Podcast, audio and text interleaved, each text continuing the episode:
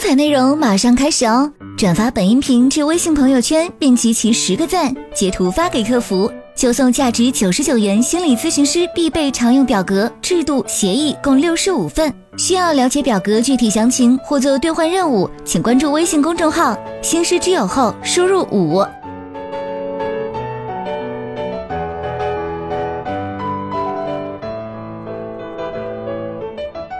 王老师你好，哎，你好。是，你开始你的案例，对，好，好，好，嗯，王老师，我们这个是，嗯，一个来访者是女孩子，嗯，现在十三岁，嗯，然后呢，嗯，我们就称她为 L 吧，她的家庭成员呢有父亲和母亲。他是怎么来的呢？是因为学校，因为我是学校的心理老师，我们学校每一年都会对全校学生进行一个心理普测，然后这一次普测呢，就发现这个学生他的那个自杀倾向比较高，我们对自杀倾向比较高的学生会进行预约面谈。这个孩子在初几呢？嗯，初一。你们那边是没有预备班的这个制度是吧？就是从初一开始。初中就是从初一开始是吗？对，初中从从初一开始，六年级以后就是初一。啊不不不不，嗯，所以你他今天是进入这个学校第二年了。他不是，他是进来的那个嗯上学期新生。哦，新生的时候我们都会还是小学啦，六年级还是小学，我要搞清楚这个部分。等于他是进来半年而已。他进来进来的那一个月就是。嗯，九月份的时候，我们就会进行就是新生的那个。那等于是去年九月才入学的，对吧？对对，去年 去年九月。搞清楚他进来这个学校。嗯，然后然后是因为学校嘛，因为他是对整个嗯那个学校进行心理普测，然后呢，就是像这一类学学生就比较多，然后我们就是按照那个排排到这个学生的时候，就差不多嗯接近十。十二月份了吧，然后在这之前，其实这个学生他就来过，就来说要进行预约咨询。哦，嗯，当时就是一看到呢，就是说哈，这个学生，嗯，又正好，因为我们是按照那个班级排嘛，好，然后就这样很巧合的，然后就把他叫过来了。嗯嗯嗯嗯嗯，嗯，他自己说他来访的原因呢，是觉得自己没有朋友，嗯，而且觉得非常的讨厌自己，他看自己哪。都觉得自己哪都丑，嗯，又觉得自己很胖。好，他还有一个很重要的，嗯，就说就是说很想自杀。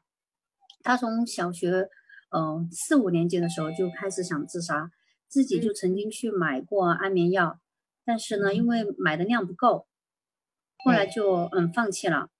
嗯，他在这个过程中还提过，就是他的外婆，嗯，就是在他。嗯，四年级还是五年级的时候就吞过安眠药自杀，然后被救过来了。外婆是抑郁，嗯嗯嗯。好，他这次来就是那次预约咨询呢，他就是觉得自己非常想死，但是呢，他又有又有一点不甘心，就是说希望好像看有没有什么办法能留住自己。嗯嗯。嗯，我对这个对这个来访的就是第一印象嘛，就是觉得他的皮肤比较黑。然后，嗯，头发中等，然后染了发的，嗯，声音有一点偏中性，戴一个圆圆的眼镜，而且同时呢，他的眼睛也很圆。每次就跟跟嗯我聊的时候哈，他的那个眼睛就会很很有光彩的那种，就是很渴望的那种眼神，就望着我，就感觉就是好希望我能帮到他的那个样子。嗯，之前呢是他没有治疗史的，就是没有去看过医生，也没有进行过咨询。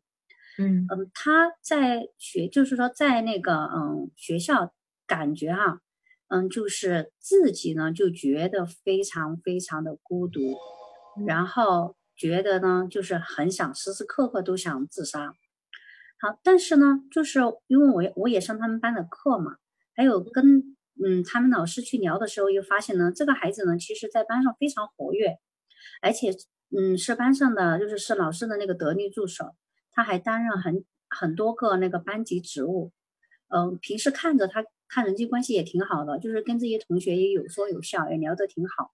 嗯，好，嗯，后来发现他不对劲呢，就是有一次，嗯，我们上课的时候，就是让学生画一个爱的俱乐部，就是说把对你有过帮助的、对你很重要的人，就是画一个圈，把他们就写在你的俱乐部来。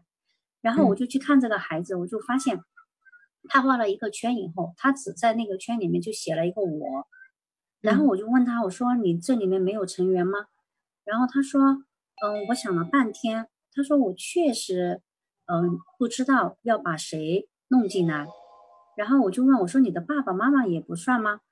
嗯，他就说：“哎呦，就说嗯不算。”他说：“因为我我在乎他们，但是他们不在乎我。”嗯，这是他给我的嗯一个回答。然后我们的那个嗯治疗设置呢是每周每天每周二的中午进行咨询，保证呢就每次五十分钟。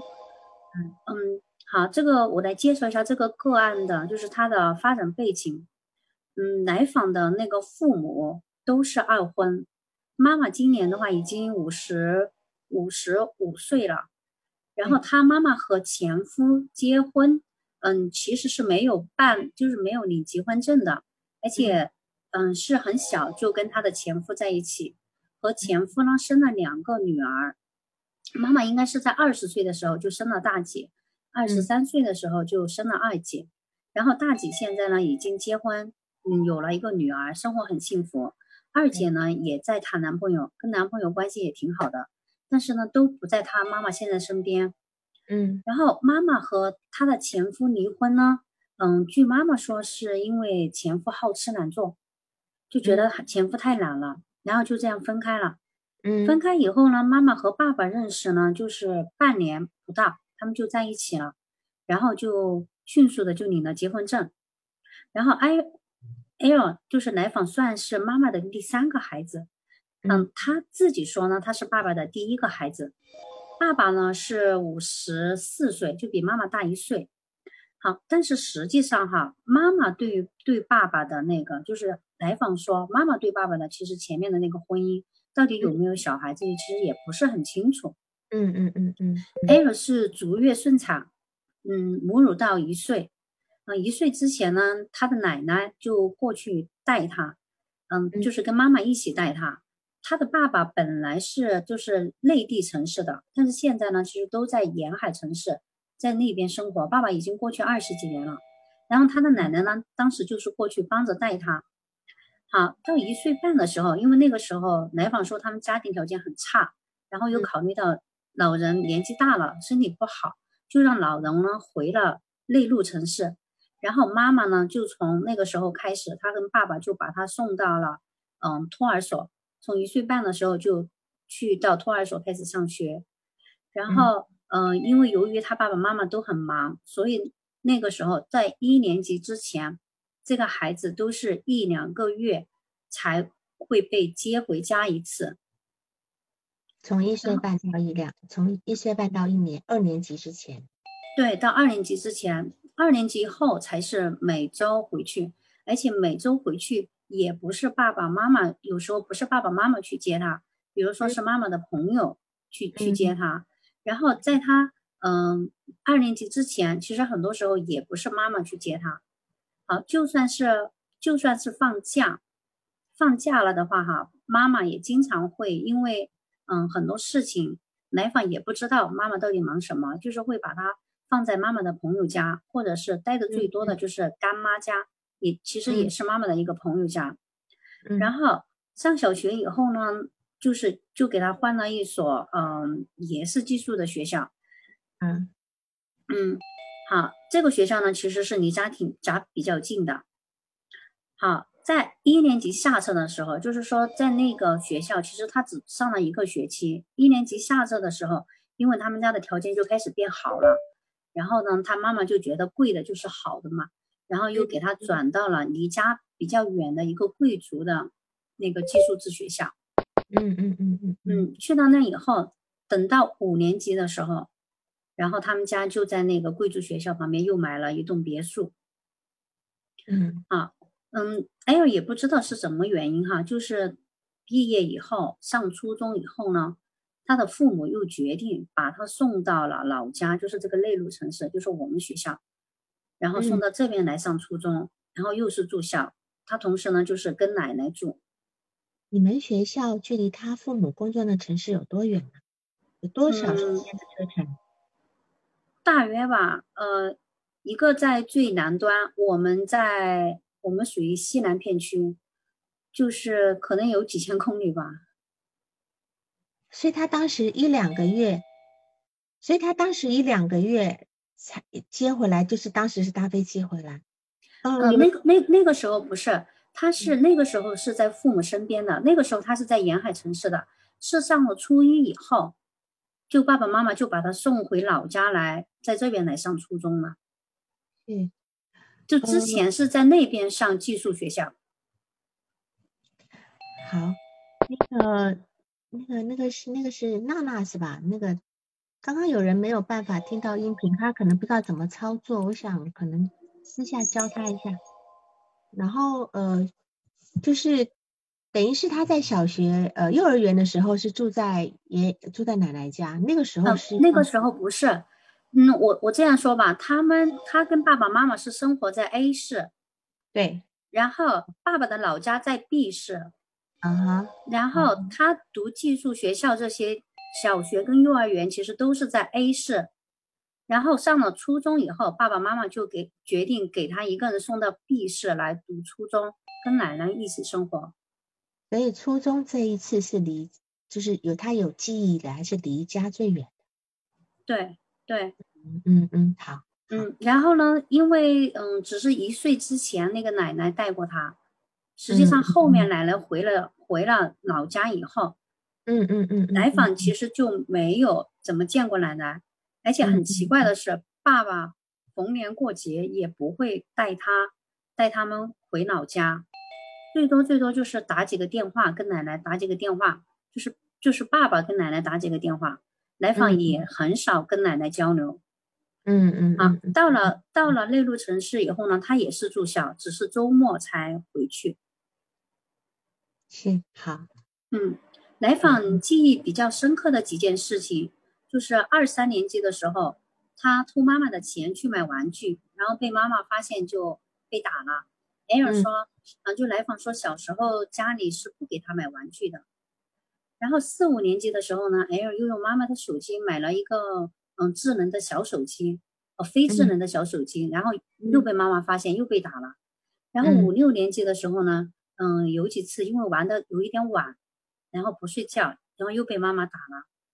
奶粉记忆还有一个记忆深刻的就是小时候他有一个娃娃蓝色的，他经常抱在怀里。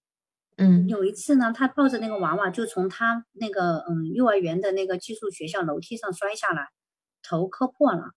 嗯，还有一次呢，也是在幼儿园，就是尿床，被老师打，正好呢被来偷偷看他的爸爸看见了，然后那个老师就被开除了。三年级的时候，嗯，他们班转了一个非常嗯非常漂亮，据他说是非常漂亮，然后性格也很好的一个女生。所以很多人，他说的是所有人都喜欢她。嗯，之前本来有两个跟他一起玩的同学，然后嗯被那个女生就吸引了嘛，那那两个人就也去跟那个女生玩了，他就没有人跟他玩了。当时他说了这句句话以后，他就说我讨厌所有人。嗯，他说不讨厌所有人，包括老师。然后我当时我就问了他，我说包括你的父母吗？他当时轻轻的点了一下头。但是他之前他从来不说他讨厌父母，嗯，然后还有一次就是那个时候他已经差不多四五年级了，妈妈经常把他一个人扔在家里面，晚上也是。然后有一天，嗯，就是晚上两点多了吧，然后妈妈打电话就问他你你在干什么？他说我已经睡了呀。然后他其实当时没有睡，然后就在他家客厅里面，他妈妈说，嗯，你回头看一下。然后他拿着电话回头的时候，就看到他妈妈站在他们家外面那个窗窗户边。其实当时我想他的那个感觉肯定是被吓惨了。他说这个让他印象非常深刻。太过分了，嗯嗯。然后来访嗯的人际关系，他从小到大，他说他是在学校里面是没有一个好朋友的。嗯嗯。然后和妈妈的关系，从他记事开始，他都觉得妈妈很忙。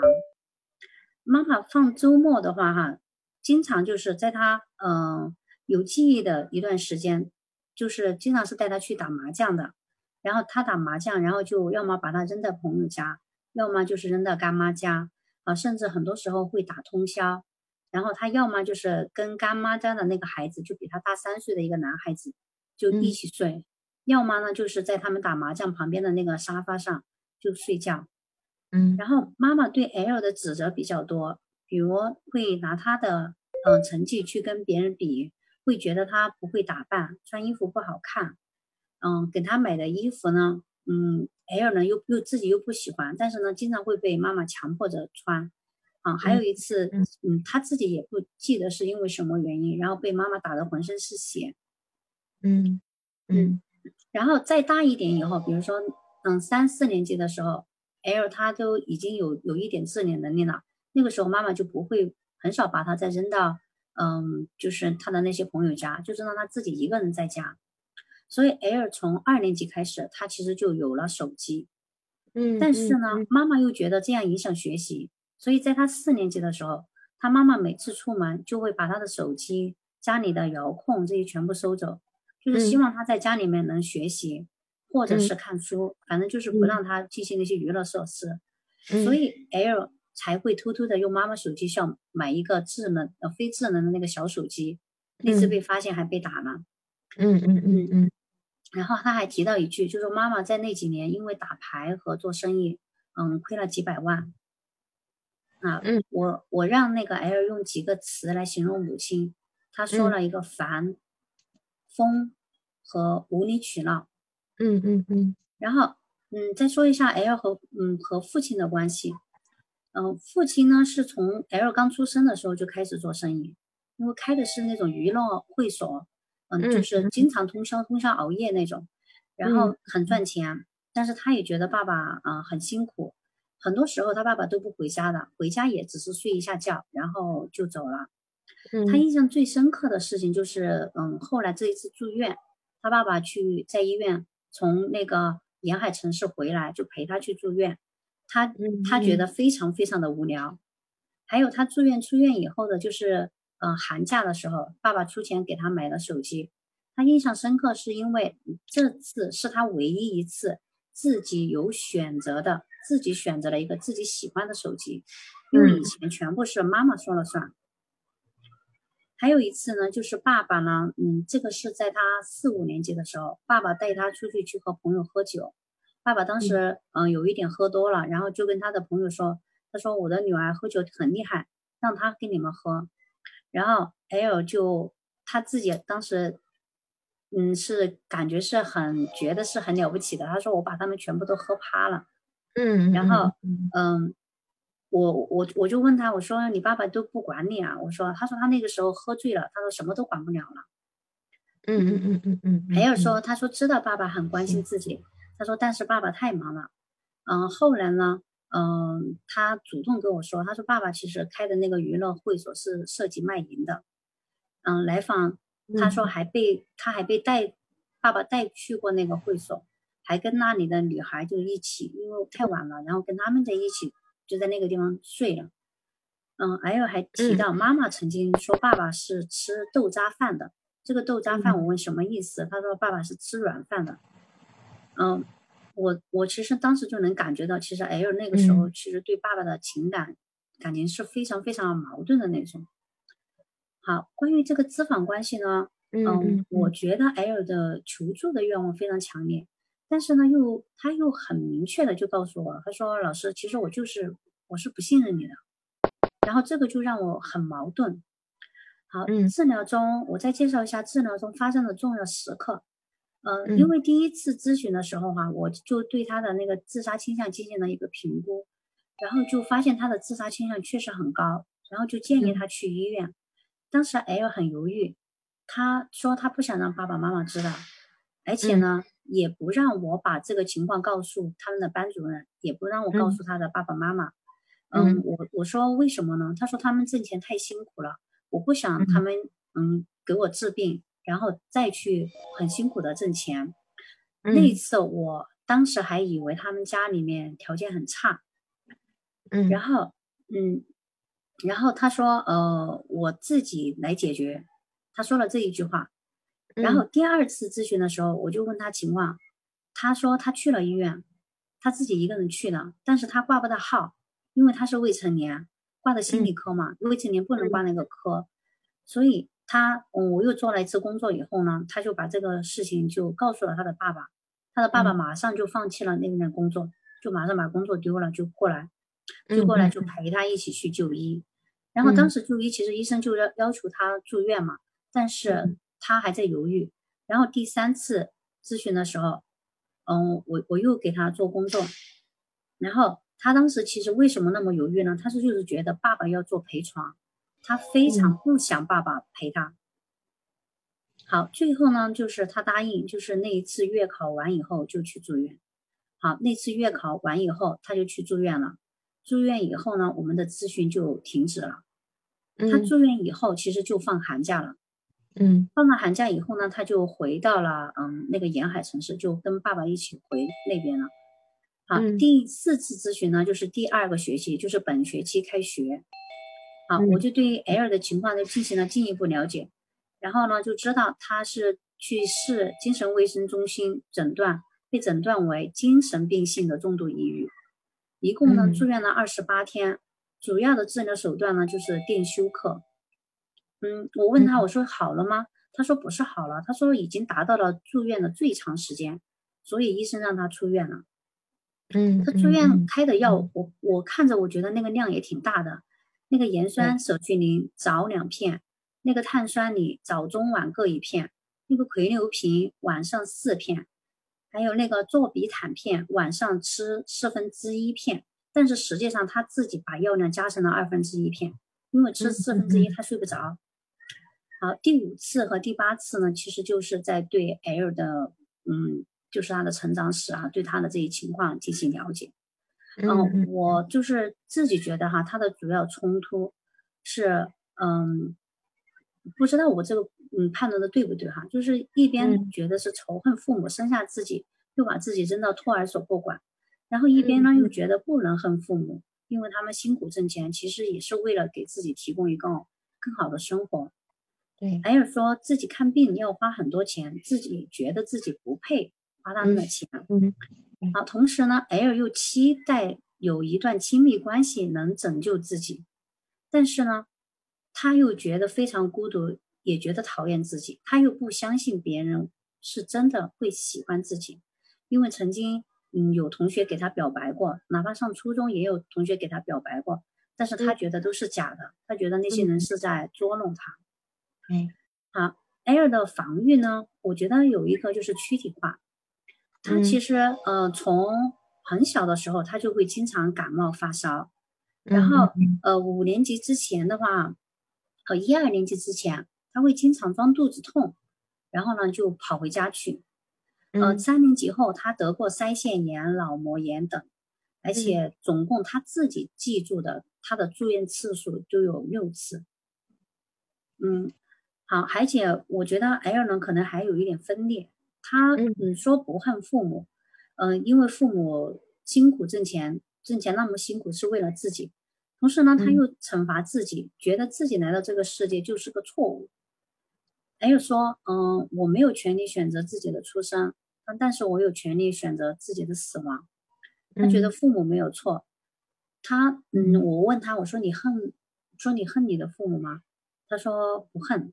他说我我只是觉得我非常的难过，嗯，我说那你的你觉得你的嗯现在这个得这个病，你觉得它有什么作用呢？他说我在惩罚自己啊。我说你为什么要惩罚自己呢？他说我觉得我一无是处，我觉得我自己太丑了。他说我现在看着自己我都想吐。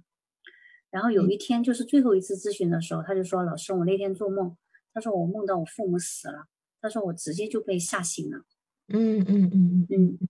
好，我最后说一下我的督导的问题啊，我我觉得他现在这个其实这个情况，其实我觉得已经超出了我的这个能力，我已经给家长联系过，就跟爸爸联系过，让他出去就找一个嗯更好的咨询师给他做长期的系统系统的咨询，但是呢，他的爸爸呢就说他一直想预约那个医院的咨询，嗯然后又不知道外面的咨询机构到底哪个好，所以就一直拖，一拖再拖。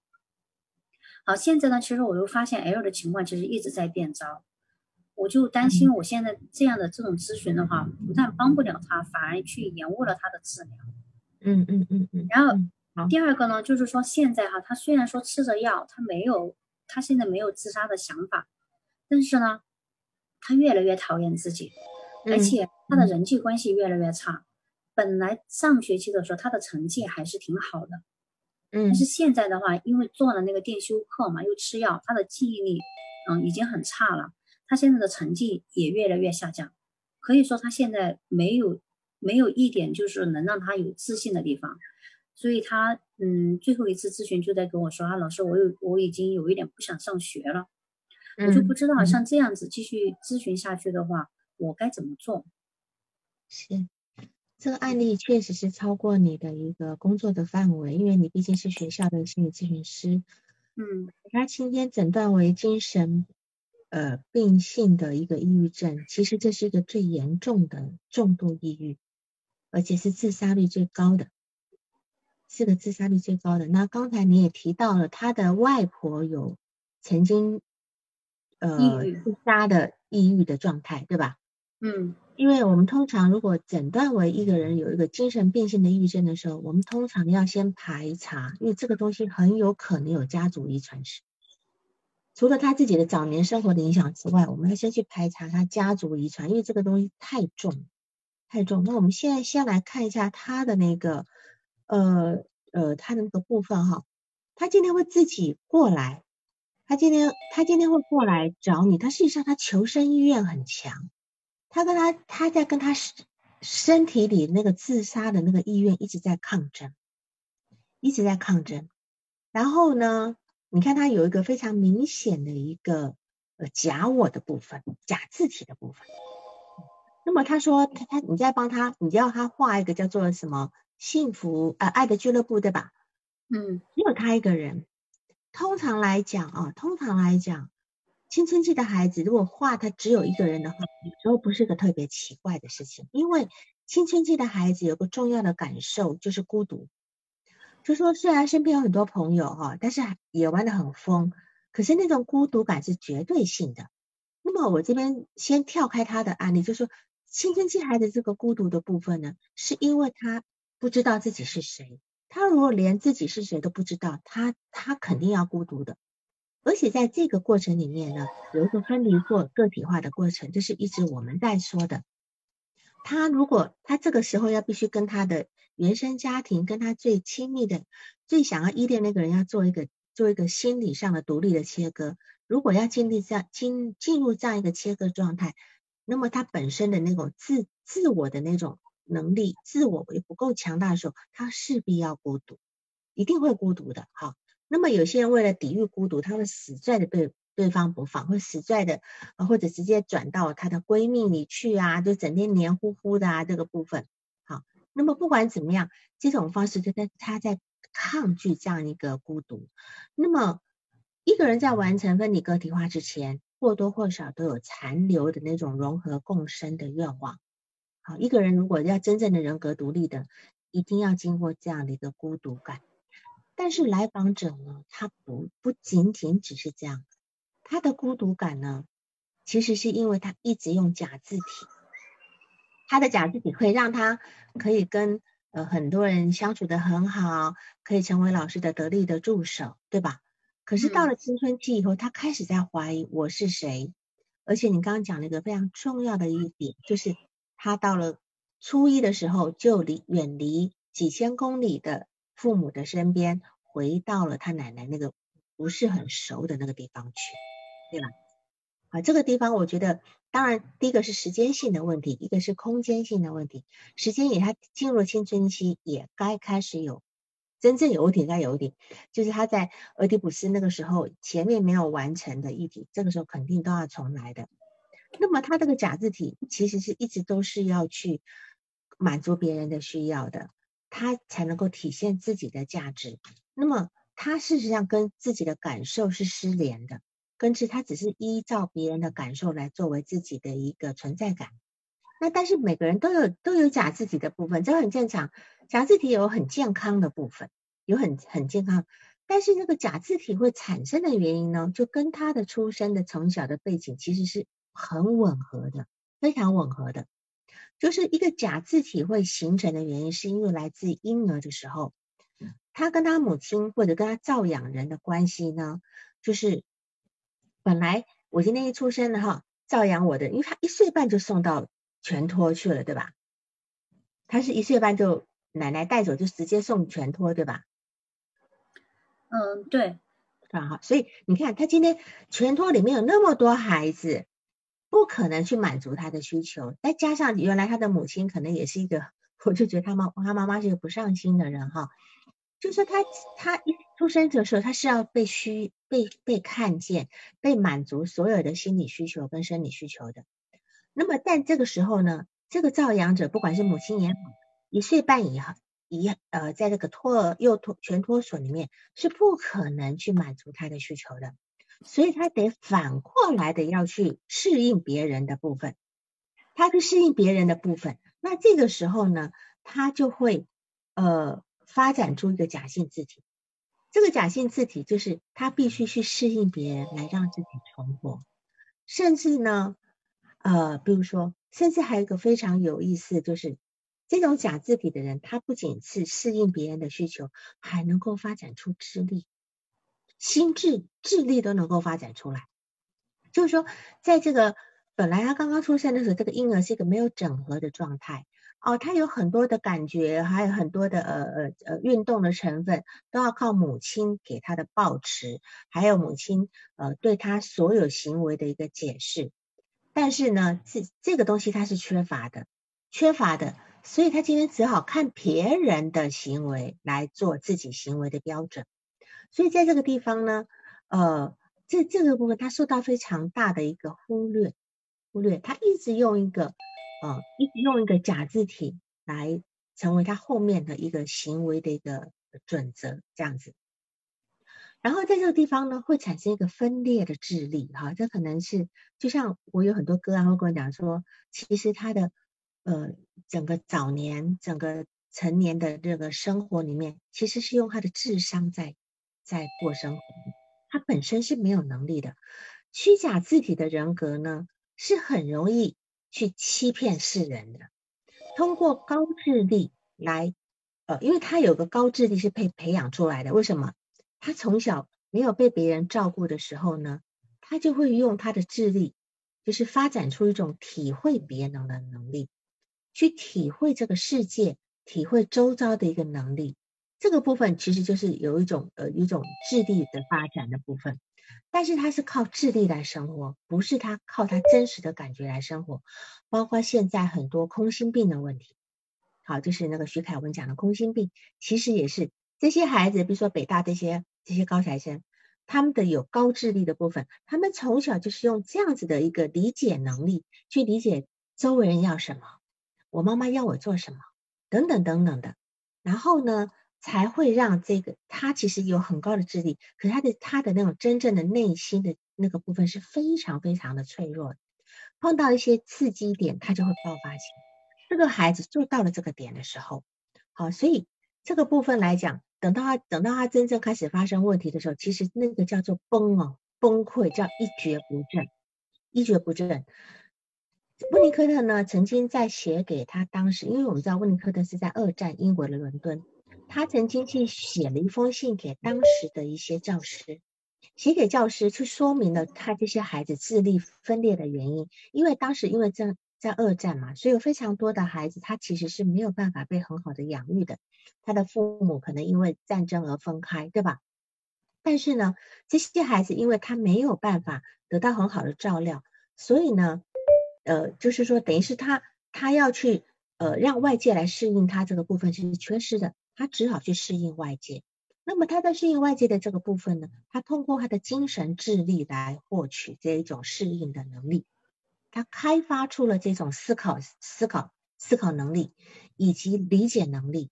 那么这样子来讲，他就有一个很好的一个心智的部分去适应这个世界，然后这个心智能力来替代一个母亲的照顾。这样理解我的意思吗？所以有有很多这种假字体的人，他们其实是有那个很高的心智能力，但这个是假的，这个是这是一个假的一个部分。那当然我们讲，呃，这个孩子的虚假字体，包括所有人的虚假字体有三个功能，有三个功能。第一个呢是通过呢，呃，这个环境，好，通过这个环境。服从这个环境，他反过来服从这个环境，来获得一种呃呃，获得一种保护自己真实字体的那个部分。第二个呢，是反过来照顾自己的母亲，或反过来照顾自己的照养者。第三个呢，是替代环境没有给自己的保护功能，那反过来保保护自己。那从这个点呢，我就我就有个联想，当然这不是理论上说的，是我自己从临床上面得到的一个联想。就是同性恋是否有可能是假字体？就是因为我有那种个案，是从小爸爸就一出生，爸爸就这就就过世了。那妈妈是一一直以他为一个精神支柱，就是在他很小的时候就会去跟他说，呃，自己多难受啊，等等等。这个小孩子从小，这个小女孩从小就懂得照顾母亲，从小都要看看母亲高不高兴。结果呢？到了后来，到了幼儿园、初中、初小学、初中，到了大学，来我这边咨询的时候，已经是大学生了。他从小就照顾其他女生，一直照顾其他女生，为其他女生啊，嗯，讲讲坦白点，有点做牛做马的意思，因为他其实就是这样在照顾他母亲的，好照顾他母亲的。然后在这个地方来讲，照顾照顾这些女孩子，照到后来，后来呢，他只是把。照顾母亲的这部分转到照顾其他女生的身上，到了成年加入了情欲，就感觉上就像是一个同性恋的部分。但是我一直觉得这个同性恋其实是这样的一个假自体的状态，他要的只是一个连接的部分。那当然这是我我临时加出来的一个可能，因为同性恋的可能性是非常多的，也有可能是一个假字体这样子。但是这个假字体呢？呃，就是这种假字体的这种孩子的母亲，其实是没有恶意的，他们不是故意的，他们只是因为不够好，他们不够好，并不是因为他们对孩子有什么虐待呀等等的部分，只是他们并没有去适应孩子，去让孩子说，哦，孩子在哭的时候，你替孩子解释说，哦，因为你饿了，所以你哭了，啊，或者是你今天尿尿尿尿不湿了，你你所以你哭了。他没有去替孩子解释这个孩子所有行为的能力，反过来要让孩子去顺从自己的呃叫做不敏感。那这么这样一个状态的时候，孩子就会就会反倒他他会成为一种不是自发性的部分。而是去顺应这个顺应这个现实社会，所以才产生一个假字体啊。当然，假字体有非常成熟的假字体，就是我们也知道啊。我们今天陌碰到陌生人的时候，我们有一定的礼节，我们完全表现的不是自己真实的状态。那那个是个健康的假字体，这个来访者是完全非常不健康的假字体。到了现在呢，已经有一个呃有一个有就是有一个病症出来了哈。那么另外呢，我们来。我们来看一下这这个来访者哈，当然如果大家有兴趣，会看一下假肢体，假肢体有分有分程度的，有四种，从健康到不太有点健康，到不太健康，到非常不健康哈。这个这个假肢体有分，但是我们每个人都有假肢体这个部分。然后这个这个父母亲呢，你看母亲四十二岁生他，父亲四十三岁生他，两个姐姐，一个大他二十岁，一个大他十七岁。所以他等于就是一个，呃，一出生就等于是单身，而不是单身，就是一个独生孩子的一个状态哈。因为他他一出生可能姐姐都已经不在了，但是他他现在有一个非常，有一个非常，你你看他父母亲其实和我觉得像个抢钱夫妻，你不觉得吗？他的嗯，像个抢钱抢钱夫妻一样，爸爸在做这种嗯色情行业，对吧？妈妈嘛，早年嘛，就是呃，在做这个打麻将，在赌博，是吧？赌到后来输了两百多万，才去开一个小卖店，那已经是后来的事情。这个父母亲两个人，就是其实是其实的，为了一直在赚钱。我不清楚这个妈妈虽然对他的学习是有要求的，到底是真心还只是只是用一个很非常一个规范，其实真心他真心关心他读的好吗？哦，这个我有点纳闷的部分，因为他妈也既不陪读，也不干嘛的，就是非常非常的缺失。小时候他好不容易从学校回来，妈妈会带他去打麻将，爸爸在他四五岁的时候会带他去喝酒，还叫他打，还替他还叫他挡酒，啊，去撂倒其他的人。你说这是什么样的一个父母跟什么样的环境啊？那我们来看他这个成长过程，他一岁跟着妈妈，然后断奶，一岁到一岁半之间，可能妈妈跟奶奶一起照顾他，一岁半就住校了，对吧？然后小学一年，一岁半到小学一年级都住校，都住校，两个一两个月才回家一次。二年级到整个小学期间是也住校，然后一周回家一次。那但是这个时候妈妈是带他去打牌的，爸爸带他去喝酒的，对吧？啊，爸爸带他喝酒，还跟那个店里面那些卖淫的小姐混在一起，是吧？然后初中回家，初中毕业反而跑得更远，送回老家去住宿。啊，其实这个这个部分对他来讲，其实更是一个更大的、很大的一个伤害。这个部分，你看他现在，他他妈他爸爸回来了，因为他生病而回来了。那么小时候，他说他所记得小时候的几件事情，都是挨打的事。都是妈妈跟妈妈之间哈，比如说买玩偷钱买玩具被打，偷妈妈的手机买手机被打，然后五六年级睡觉睡睡到很晚不睡觉被妈妈打，是吧？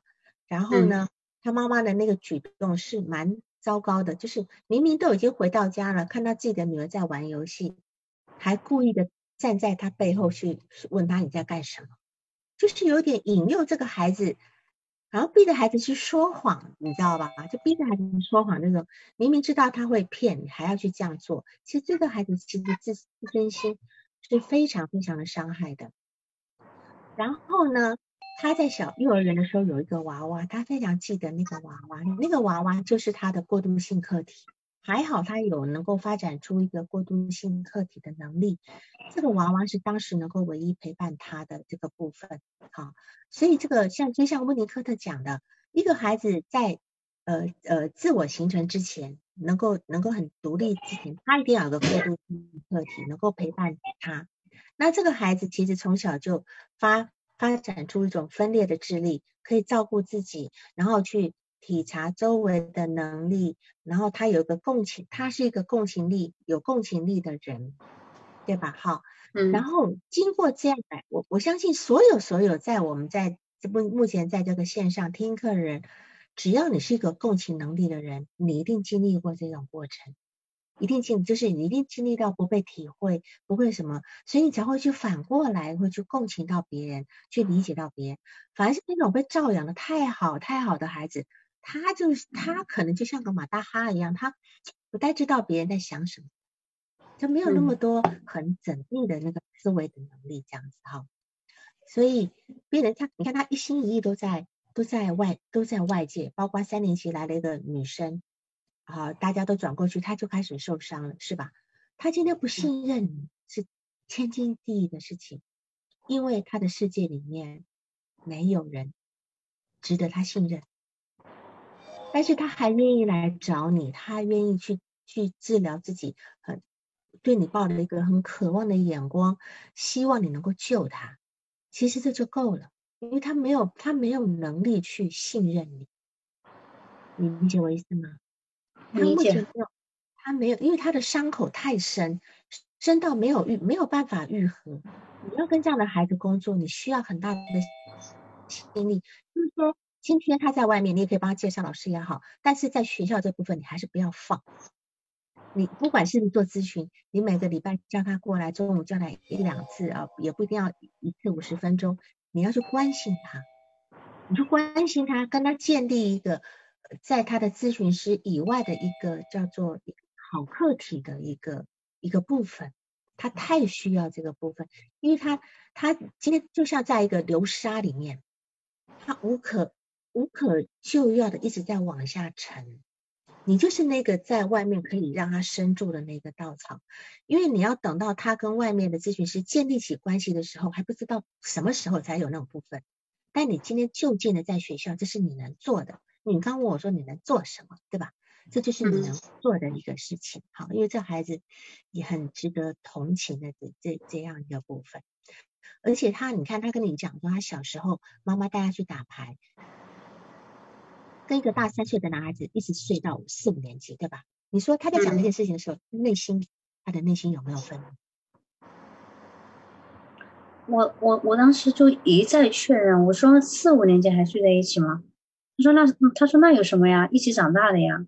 然后他的这个态度让我觉得有就有一点意外嘛。我说四五年级就差不多十一岁多了。对对，嗯。然后我我我感觉他当时是应该没有愤怒的，而且他已经习以为常了，就是因为从小是这样，都是这样过来的。对他压抑自己的怀疑。压抑自己对母亲的愤怒。今天我这么大了还陪你在外面打牌，对吧？然后你今天带我出来，可能是妈妈为了防御自己的内疚感，或者是盯着我等等的。我这么大了还跟一个大我三岁已经是初中生的男孩子一起睡。其实这里已经有个价值判断的部分。我觉得等到有机会，这里不知道有没有问题。嗯，就是他可能我我得再问一下。不不呃不用问，先不要问，因为这有时候是很羞耻的事情，是吧？那男的是不是曾经有动手动脚过啦，什么等等的啦？哈，因为一个初中生男孩子这很难讲的嘛，哈。然后呢，他的母亲对他的外形是诸多挑剔的，嫌他丑啊等等的。这个是这个就是目前来访者对他自己身体字体充满自卑的部分。他妈妈是这么看他的。那么他自己也就看他自己哪哪都是丑陋的，哪有？那么但是他特别可能特别乖、特别乖巧、特别学习好的部分却没有被看见，是吧？这个部分妈妈可能没有去称赞说，哎，你还蛮乖的哈，你学习还不错啊，你看老师也蛮喜欢你的。他妈妈可能没有在这个地方去称赞他，所以他唯一能够觉得能够自己比较应该要被自豪、被称赞地方，却没有被看见。所以，对于来访者，他没有一个地方能够支撑自己，全都是很卑微的、被嫌弃的。所以，他现在就就那种没有、没有是没有存活的价值。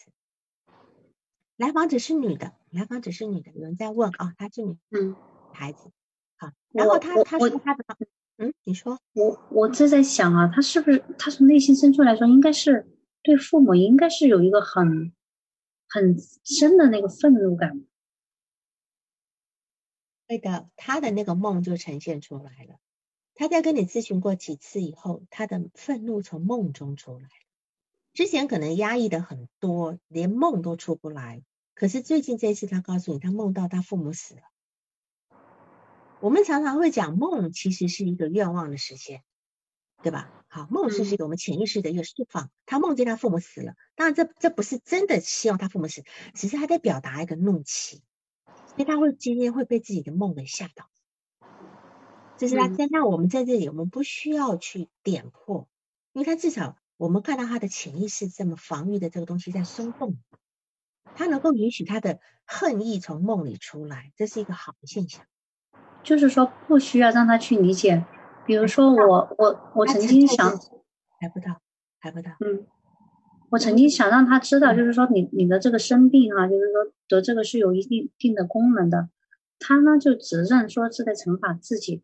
我说我说你爸爸妈妈其实是爱你的。我说你觉得对他们有影响吗？他说没有。嗯，是这个时候你现在当然你现在说他不会承认，但是不代表接以后他不会不会想起这些话。我我就在想，我需不需要就是说去从这些方面工作，还是就是说每次就咨询的时候，就跟他对他的成长史这些进行一些了解就可以了，还是怎么去想他？他说到哪里你给予共情，因为你们毕竟时间还很短，你今天共情到一定时间，他真的能够信任你以后，你才有办法工作。你此时他如果信任你能做好，工作不了的，对吧？我有一点太着急了。哎，是的，而且他们家呢，很很很很有意思，笑贫不笑娼。来访的还喜，啊，刚刚有人说来访如果到二十几岁还喜欢娃娃，好，就是他他他可能只是没有很好的去把过渡性课题呃过渡性客体去转移到真实的人的身上，这样子。我看一下，有人提问的是二十几岁还喜欢洋娃，还买多布娃娃，是不是过度过渡性客体的固着？就是说，我们今天过渡过渡性客体呢，成为呃。一为什么叫过渡性？就是一段时间就要换掉了嘛。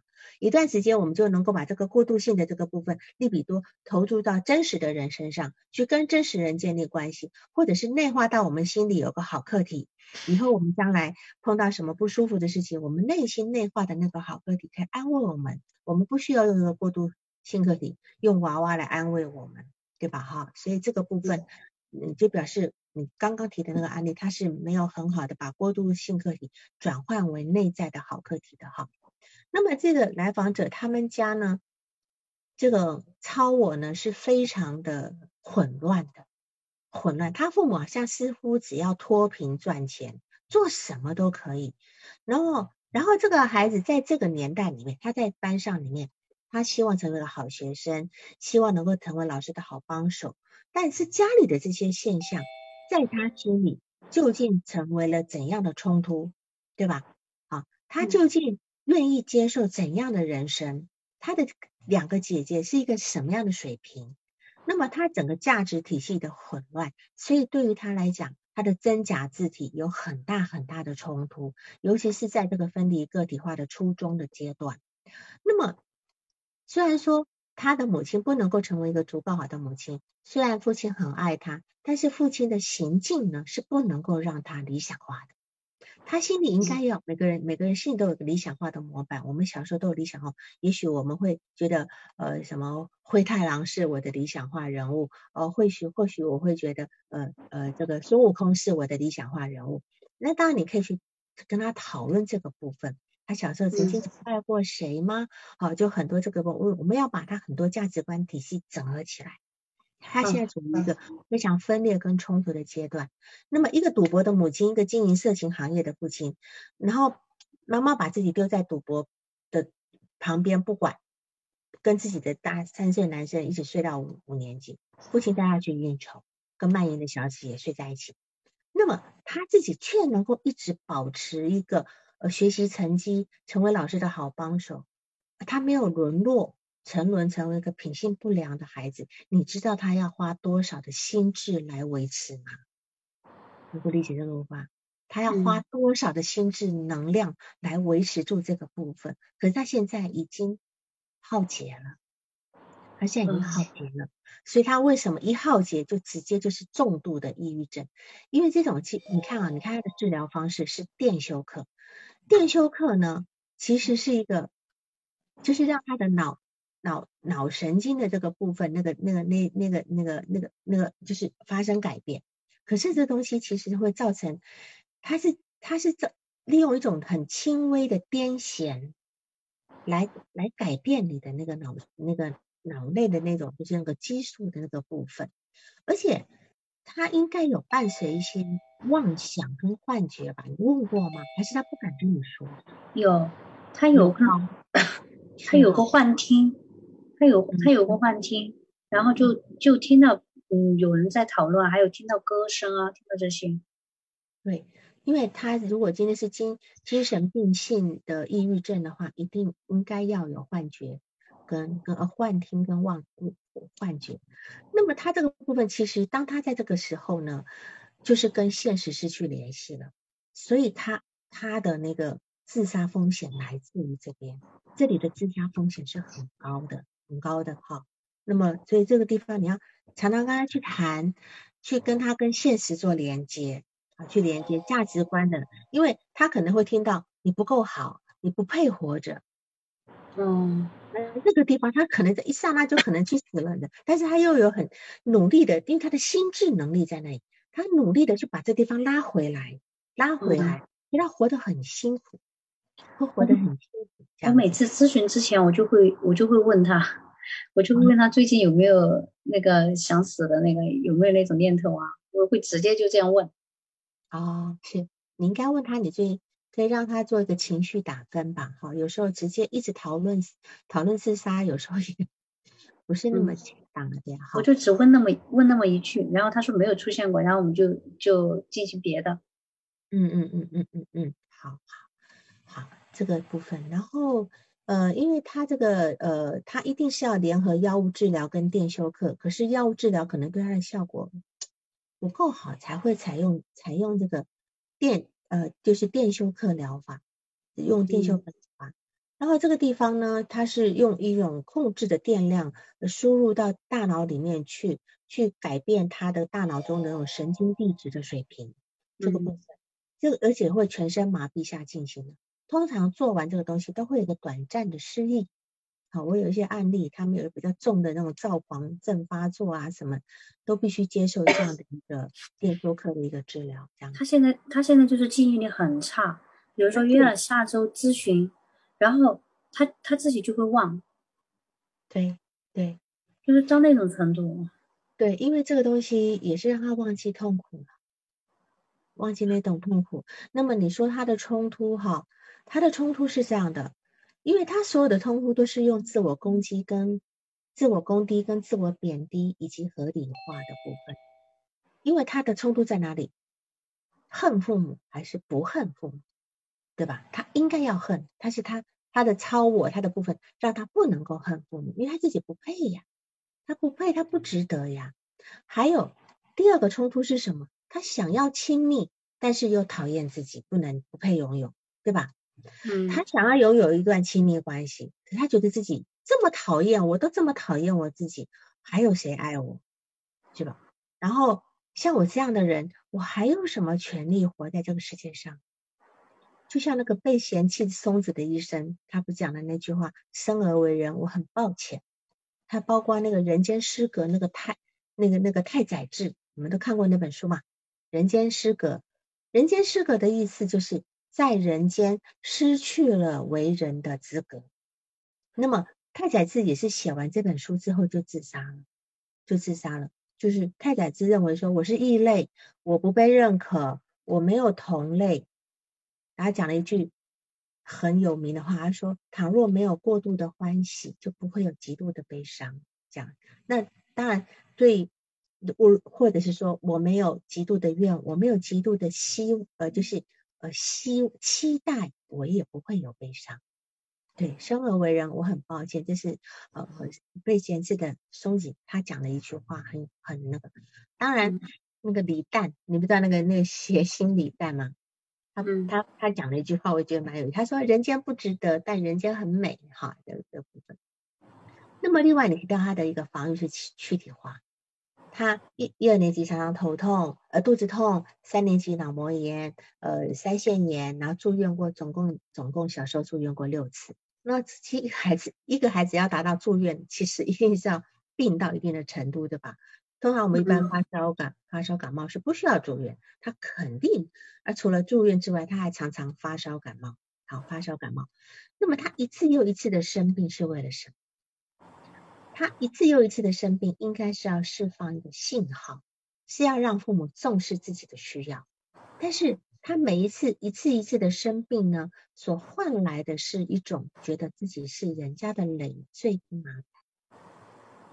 所以他在青春期之后呢，他觉得我不配花父母的钱，连自己这么重的病，他都不敢跟父母讲，总觉得我会花他们的钱，他都不值得赶在这个地方。在五年级以前，他的躯体化其实是一个宣誓，是一个请求。那么到了初中以后呢，他这种哀嚎过久的声音呢，其实都哑掉了。他他对人间失去希望了，所以呢，他的人间不值得，他的他会人间失格。所以他到的地方产生重度精神病性、重度抑郁症的原因，是因为他对人生真的已经失望透顶。那么，但是他还有那么一点点心智能力，就是要请求你来帮助他，请求你救他。所以，你今天除了发挥你在学校的咨询师的一个责任之外呢，呃，按照你的专业，看看有没有办法帮他，因为他父亲毕竟是个业外的人哈，你帮他介绍，看有没有其他的咨询师能够帮他，而且他在外面的咨询，搞不好一周一次都不够。配合一周一次，加上如果不能够他还住校麻烦的话，中间有没有办法语音或视频这个方式，然后再加上跟你的这个中午的这个一个一个小小小的会谈，小小的会谈，我觉得这我们要竭尽全力去把这个孩子拉回来，去拉回来这个部分，好吗？嗯，他他现在还提过，他说他特别想让他的父亲回沿海城市去，他不想他的父亲在这边，他想他他觉得他现在就是他不需要他的父母，压力太大了，因为他已经对他父母失望了。这时候他父母在做什么事情，其实他都已经觉得没有用了。一个孩子失望到底，然后这是说说父母在过来做什么，有什么用呢？嗯，那当然，这个地方是我们每一个有心理疾病的人要去接纳的部分。这当然是后面的工作过程，还要去哀悼自己有过这么一个父母，过去失去的我再也回不来，是吧？嗯，我还记得啊，我问了他一个问题，嗯，我说我说假设哈，我说有一天，我说你的父母如果给你道歉的话，我说你会接受吗？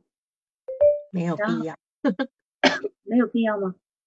我是说他说的，他说的没有意，他他 他会说没有意思吧？他给了我一句话，他说如果他们要这么做的话，他说我会马上离开，他说我会马上离开咨询室，他说我不要我不要面对他们他们这些。哦，然后我就在想，这个代表什么呢？我觉得这至少比觉得没有意义还稍微有力量一点。呃，要有力量一些。对，因为他在愤怒呀，他不接受你们的道歉。你们这时候亲这么就是这样的一个道歉算什么呢？那我前面十三年的日子谁陪我？他至少还在个，他还在个愤怒状态。哦，那这个其实代表他还是有一些力量的。我觉得有。对，嗯，代清水说代表恨，是的，他代表恨，他至少如果他有能力恨的话，就至少还是有力量。嗯，只是我可能有一点着急了啊。对，一个真正很抑郁的人，他可能连恨的能力都没有。嗯，我就是希望他能看到他自己的恨。对，为什么重度抑郁的人常常会那种死亡的部分是，当他真正很抑郁、很抑郁的时候，他连死的能力都没有。可是当他在好转的时候呢，他很害怕回到那个真正动弹不得的状态。他稍微好一点，他有可能就自杀。他很害怕掉回去。我记得那那部电影叫《Lie to Me》是吧？《Lie to Me》呃呃呃剧，别对我说谎哈，那个剧，那那个那个那个那个是是个心理。呃，《Lie to Me》是讲的是一个呃在警察局里面一个非常有名的一个是就是看人家的肢体语言破案的那个。其实他的母亲就是这样。他的母亲呢，就重度抑郁，在一直住在医院里面疗养。后来有一次耶诞节的时候呢，他母亲就好，就是身体感觉很想好，开心的就跟医生讲说：“你看我都好了呀，你你就先放我回家过节吧，哈，耶耶诞节。”就医生看好像也很好啊，一回家马上自杀，马上就跳楼自杀。嗯，所以会搞的那个《Lie to Me》的那个男主角，他才会。成为一个想要去从事这方面行业的一个人，这样子。所以这个地方你常常要评估的，然后也请学校老师、他们的班主任能够多关照一下这个孩子，需要非常各方面很多的力量来帮忙他。就还有哈，他爸爸现在就是过来以后，嗯。过来以后，他从事的就是在这边又开始还是从事那种色情行业。你觉得就是说，嗯，这个跟孩子他的现在的这种情况会不会有一些影响？呃，我就说我刚刚提到价值观混乱，价值观混乱，就是说我今天必须接受，原来我有一个如此不堪的父亲，虽然他很爱我，对吧？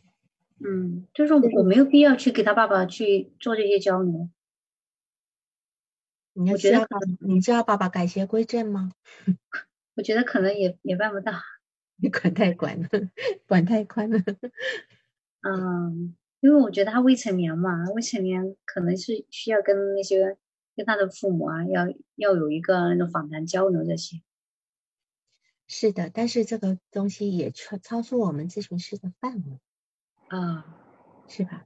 嗯，好，那我现在能做的就是陪着他。嗯，对，对的，嗯嗯，好，那我们就这样。今天大家蛮辛苦的，还在过节哈，还蛮认真。哎哎，王老师，五一快乐哈！哈哈哈，是五一啊，五一节快乐。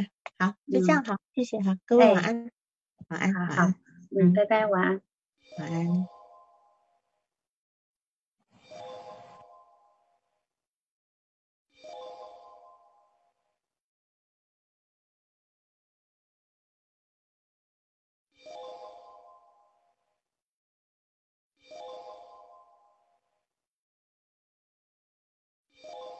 本次督导完毕，喜欢请留言或分享哦。需要报个案的老师，请查看我们喜马拉雅主页个人简介，也可以在微信公众号搜索“星师之友”，关注微信公众号后联系微信客服进行预约，报个案完全免费哦。